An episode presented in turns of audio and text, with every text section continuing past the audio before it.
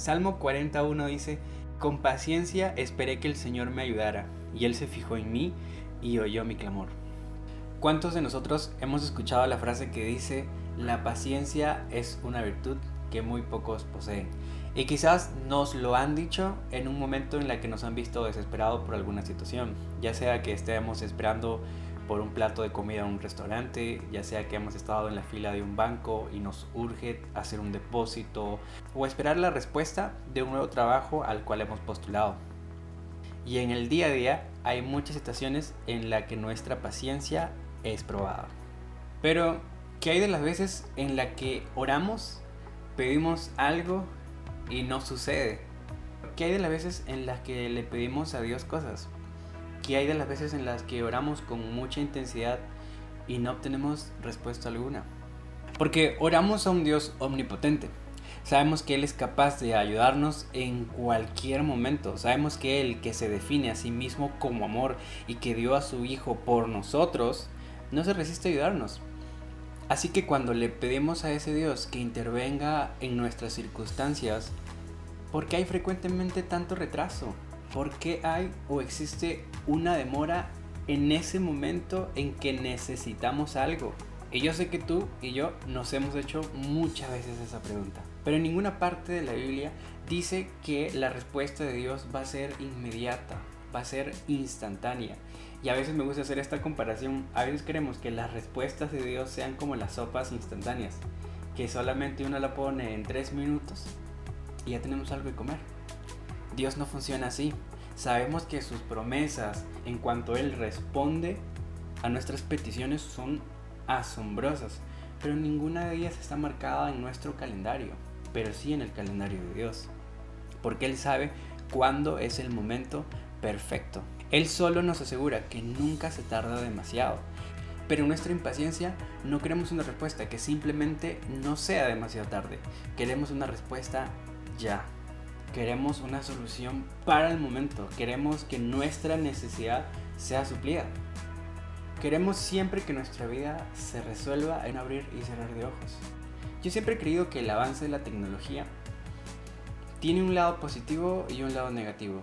Y eso obviamente lo define uno mismo. Ahora todo es más práctico. Si queremos ir a algún lugar, cogemos nuestro celular, marcamos el punto inicio y el punto de llegada y ya, ya lo tenemos. Si queremos saber eh, cuánto tiempo nos va a tomar llegar de aquí hasta la casa de alguien, lo vamos a saber porque nuestro celular nos lo va a indicar.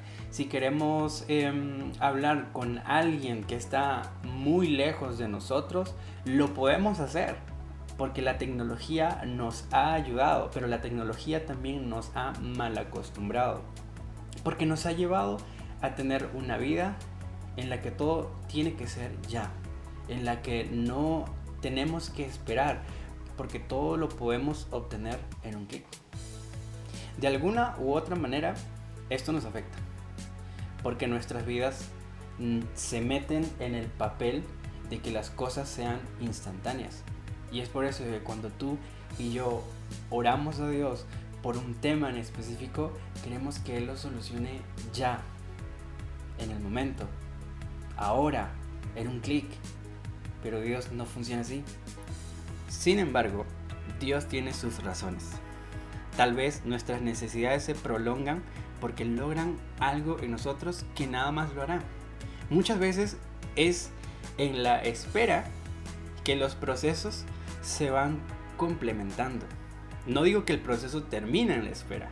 La espera es parte del proceso.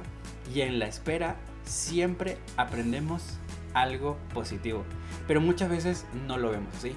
Porque estamos en la temporada de que todo lo queremos ya. Porque esperar, aunque no lo creas, también es tener fe. Esperar es fe. Recuerda que para Dios 5 segundos pueden ser 5 años o 5 años pueden ser 5 segundos. O sea, el tiempo de Dios, como dice su palabra, es perfecto. Si yo a una persona le doy un kilo de papá y esa persona goza de muy buena salud y le digo que la cargue solo por un kilómetro, esa persona no va a tener ningún problema de cargarla. Porque yo lo que hice fue identificar y reconocer que él puede cargar un kilo de papa. Pero, ¿qué pasaría si yo le dijera, ok, quiero que cargues estos 50 kilos de papa al hombro y lo lleves por 6 kilómetros? Lo primero que haría esa persona sería mirarme de pies a cabeza y decirme, este está loco. Y sí, tiene razón, porque obviamente no podría cargarlo. Y yo jamás le diría a una persona en mi sano juicio que cargue 50 kilos de papa por 6 kilómetros porque reconozco y sé que no lo va a poder lograr. No lo va a poder hacer. Y eso es lo mismo que sucede con Dios y con nosotros. Dios sabe y Dios reconoce nuestras necesidades. Dios sabe cuál es el momento indicado de darnos algo que podemos soportar. Y si tenemos fe en Dios y si aceptamos esperar, créeme que Dios, que lo sabe absolutamente todo y sabe en qué momento vas a recibir en el tiempo perfecto, vas a poder valorarlo mucho más. Porque lo que a uno le cuesta siempre es lo que más valora. Entonces, a veces Dios no nos da una razón en absoluto. La respuesta sabia que tú y yo deberíamos tener en cualquier caso es saber que si esperamos en Dios, tiene que haber una muy buena razón. Y si esperamos con fe y expectativa, la espera será ampliamente recompensada. Su tiempo siempre es perfecto. Así que te animo a eso, te animo a poder esperar. Espera. Ahora, no sé por qué situación estás orando. Quizás estás orando por un tema de salud, quizás estás orando por alguien, quizás estás orando por un nuevo trabajo. No lo sé, no lo sé.